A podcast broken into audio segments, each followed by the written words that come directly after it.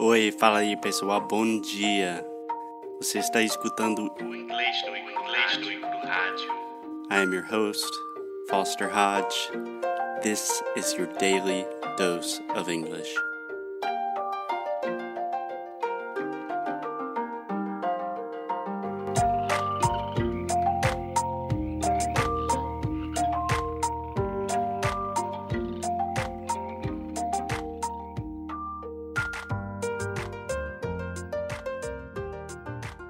Um. No, no, no, no, no, not again. Hey, Alexia. Hi, Foster. If you are new to English no Rádio, you probably know that this is not your normal English podcast, your normal English class. Alexia and I have a lot of difficulties, I don't know, maintaining our thoughts on one topic. We laugh a lot, we make a lot of stupid jokes. And if you mention any kind of animals, especially beavers, we're not going to finish the podcast. Raccoons. Here we go. No one even said raccoons. Yeah. So, Alexia, yesterday we tried to talk about meditation. It turned into a very weird conversation about animals and a lot of different things. So, today we're going to have a little bit more serious conversation about meditation. All right. Right. Okay. So, here's the deal Alexia is traveling to the US in May at the end of this month. Yay! Super excited. We are staying in a small town in western North Carolina. Beautiful town in the mountains. And I think it will be a perfect time to kind of reconnect to our mindful spirituality. I don't know. And maybe disconnect a little bit from, I don't know, the hustle and bustle, the routine of everyday Of life. a big city. Yeah, from a of a big city. Yeah. Uh, for me, at least. Alexia, I haven't told you this yet, but I just bought a 10 day meditation retreat for us. No, you didn't. So that means 10 Where? days. We'll be in the woods. No, No no, talking. didn't. No, I know you didn't because I can't no talk for ten days. You can't no talk for 10 days? yes. can't no talk right now. Uh-huh. I, I can't do that. I'm just kidding. I did not purchase one, but I do want to do one. And I know you want. I want to hear your arguments on why we should not do a 10 day retreat. I don't have arguments. I don't. I just think that I will get crazy if I can't talk for ten days, and I don't think that it would be a nice experience. I will suffer, but to go to a retreat like a meditation retreat, yoga with cool people, da-da-da, da-da-da, that I can't talk, that's another thing. you had to go to a nice little hippie party in the woods for three days with cool people. Yeah, Alexia will do that. Alexia, I cannot remember this guy's name, but we will put it in the show notes. But I remember when I first started learning Portuguese, my first Portuguese teacher showed me just a small talk of this guy. I think he's from Minas. He did, I think, a two year silent retreat. And then he was talking about it. And it was fascinating. Wh- Why was it so fascinating about? Why was it so fascinating? Uh huh. just the way he talked about it. Like at first, you kind of go crazy, realizing that you can't talk. And then slowly, all of these ideas that we have of like, I got to be doing this. Okay, I don't have this job, so I got to get this job. Okay, am I going to be late for this party? So I got to go here. And he said all of that just kind of starts falling away. And you just kind of live alone with your thoughts. And it makes, it gives you a lot of clarity. Yeah, but he was in a retreat, right? Mm-hmm. Okay, because good thing for me would be like to find the perfect balance during my daily basis than having to go to a retreat, you know? Yeah. So, okay, we might as well tell people. Um, I know you've told some people on Instagram, but we are making worksheets for all of these episodes. They're taking The a 50 lot. first. Uh Yes, the first 50 episodes. huh. So, we are transcribing all of these episodes. I take all of my notes on the best vocabulary, grammar, pronunciation, any cultural reference, anything we forgot to mention. I take notes on all of Alexia's mistakes. Then Alexia does the same thing, and then we give you activities, questions, and it's going to be awesome. But it's taken a really long time. But the reason I'm mentioning that is because something I noticed in when I was correcting the worksheets that I don't know if I noticed in real conversation. You use the phrase daily basis in weird ways.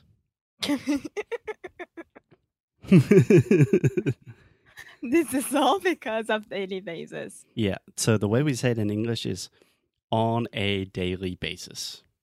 That's on it. a daily basis. So that means you do something daily, right? I give students feedback on a daily basis. Mhm. Ok? Yeah. Diariamente. Aham. Yeah. Sometimes you say in a daily basis. A lot of times you say in my daily basis. None of that makes sense to English speakers. We say on a daily basis. Ok. On a daily basis. Okay. Returning to meditation.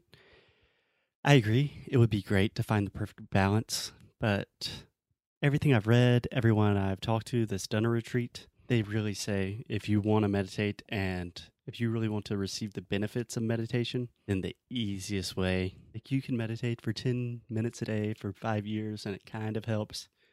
Or you can just skip all of that, do a 10 day retreat, and you receive all those benefits immediately. But uh, but I do think you have to be able, entre aspas, like buy everything that they are saying. You have to go with your open heart, or it won't at all work. Okay, what do you mean? O que eu quero dizer é o seguinte: é, if English to a, podcast. wait, amor, if you go to a retreat, like it's your first experience to go to a retreat, right? And Mhm. if you are with a small doubt that this is going to work, I don't know about this, I don't trust that, it won't work at all. Yeah. What do you mean it won't work? É, tipo, não vai fazer efeito. Se você não acreditar em tudo que as pessoas estão te dizendo ali e fazer todas as atividades, não vai fazer efeito. Like it, it has to come from you. I agree, but again, most of these like 10 day silent retreats, they're very secular. It's just you're sitting, maybe you're walking, but you're just meditating. It's just you, your mind, your breath. There's really not like a magic thing at the end like okay, now you have to I don't know, give 3 golden tokens to the leprechaun and all of a sudden all of your anxiety disappears. I don't know. I, I really I don't know if I trust that the silent retreat would make me better. I do think that a retreat with a lot of nature, nothing to think about, away from my phone, from the internet and everything else would work. But I don't know if a silent would work with me. Yeah, I agree. I think we would have to build up to that point. A long weekend of yoga and meditation, like by a nice river. That sounds pretty yes, nice. with good food, healthy food, just like the flow tank. You know, the flow tank is one hour, right? Um, per day if you want to do it. hmm Episode 14, English no Rádio. What the hell is a float tank? if you're wondering what the Ah. hell is a float tank, it's a good episode to listen to. yes, and it was awesome, and I didn't have to stop talking. Mm-hmm. Yeah. So, Alexia, can I ask you a kind of personal question? I think so. okay. Uh, I guess I will take that as a yes. Do you feel the need to, hmm, how do I want to phrase this? I know this is the case with me. My mind never stops. My mind is literally, I'm going to say an animal, just forget about it. It's on a little hamster wheel going. My mind never stops. It just keeps going, thinking crazy shit all day, every day. And that's crazy. I need that to stop. Do you feel the same way? Are you crazy? Please say yes. Sometimes, yes. I mean, I don't have trouble going to sleep. Just sometimes when I'm really worried or Mhm. when Worried? I'm worried. Sorry, when I'm really worried, when I'm really really tired as well, it's harder to fall to fall asleep.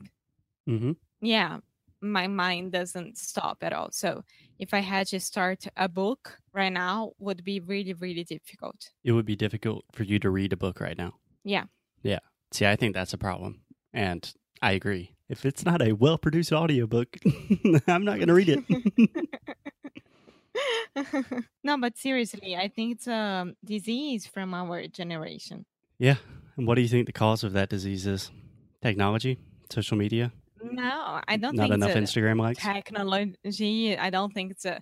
I think that we live in a modern world, and everyone needs to know about every single thing at every second, at every minute, and you need to know a lot of things. da, da, da, da, da, da, da, da. I agree. I agree. I think it's I think it's us. I don't think it's the technology at all. I think a lot of it is the way we interact with technology and the other other people and just the fast-paced world of modernity. So I'm going to make a try to make a linguistic analogy. Like so we always tell our students like, "Hey man, you just need to talk." We talked about this a lot in our introversion episode, but honestly, with language and with all things in life, sometimes you just need to close your mouth, be quiet, think in order to really recognize what's important. Because exactly like you said, we all feel like we need to know everything all the time. What's happening with this, with that. Oh, if I want to learn English, I need to watch 5 billion YouTube videos. And a lot of time that that kind of stops us from from focusing on what's really important and reaching our goals. Something I see as a language teacher and it's something I feel just as a normal young human being.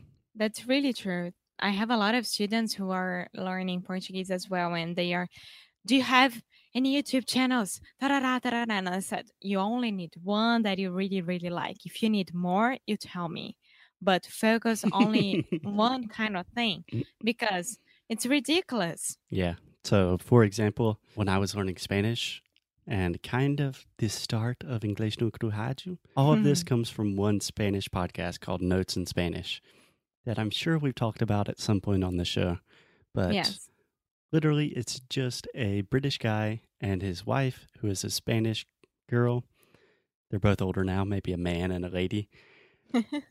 but when I started, they were they were much younger, and I listened to them all the time. Literally, those two people taught me Spanish more than anybody else. they are very cool. Yeah. So, kind of the idea is with a little bit of the right information, you can learn so much and you can actually act upon that information. So, you can take action instead of just having so much information, information overload, and then you don't do anything. Yeah. Yeah. Yeah. We have I a think- phrase I in English.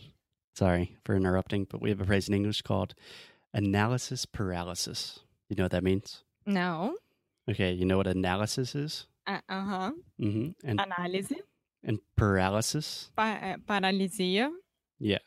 So if you analyze too much, then essentially you paralyze paralyze yourself. yourself. Exactly. See, it's overthinking. exactly. Overthinking is another way to say it. Uh huh. I sometimes overthink too much, Yeah, me too. but I am a good person to but I am a good cri- person. no to deal with crisis. yes. Yes, you're very good at conflict resolution from our business interviews episodes. Don't remember the number of that episode either. But yeah, Alexia, I know I make a lot of excuses why I don't have time to do yoga and meditate and do these things for myself. And normally it's like, hey, I got to teach more. I got to learn more about linguistics. I got to study another language. And I know my students feel the same thing. Like you never have time. And I think if you give yourself a little bit of time just to sit and meditate and listen to a funny British man say, okay, now breathe in, breathe out. can I can I say something?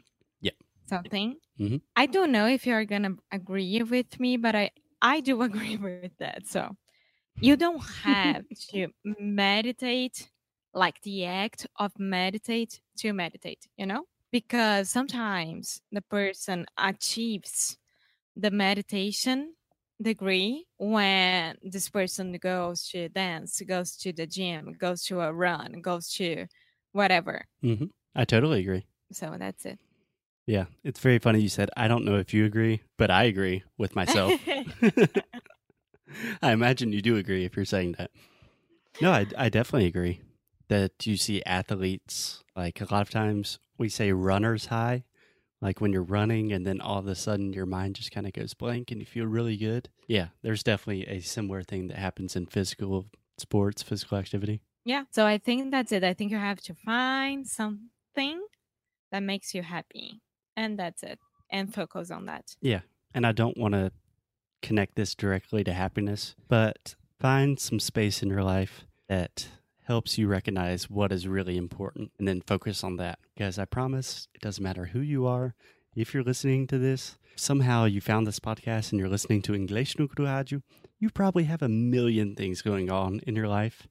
and you can probably cut out almost 1 million of those things and just focus on, you know, five or 10 things at a time. yeah, that's true. So, like Cool. that is my life advice for today. Take it or leave it. okay, it was a good episode. I'm glad you agree with me.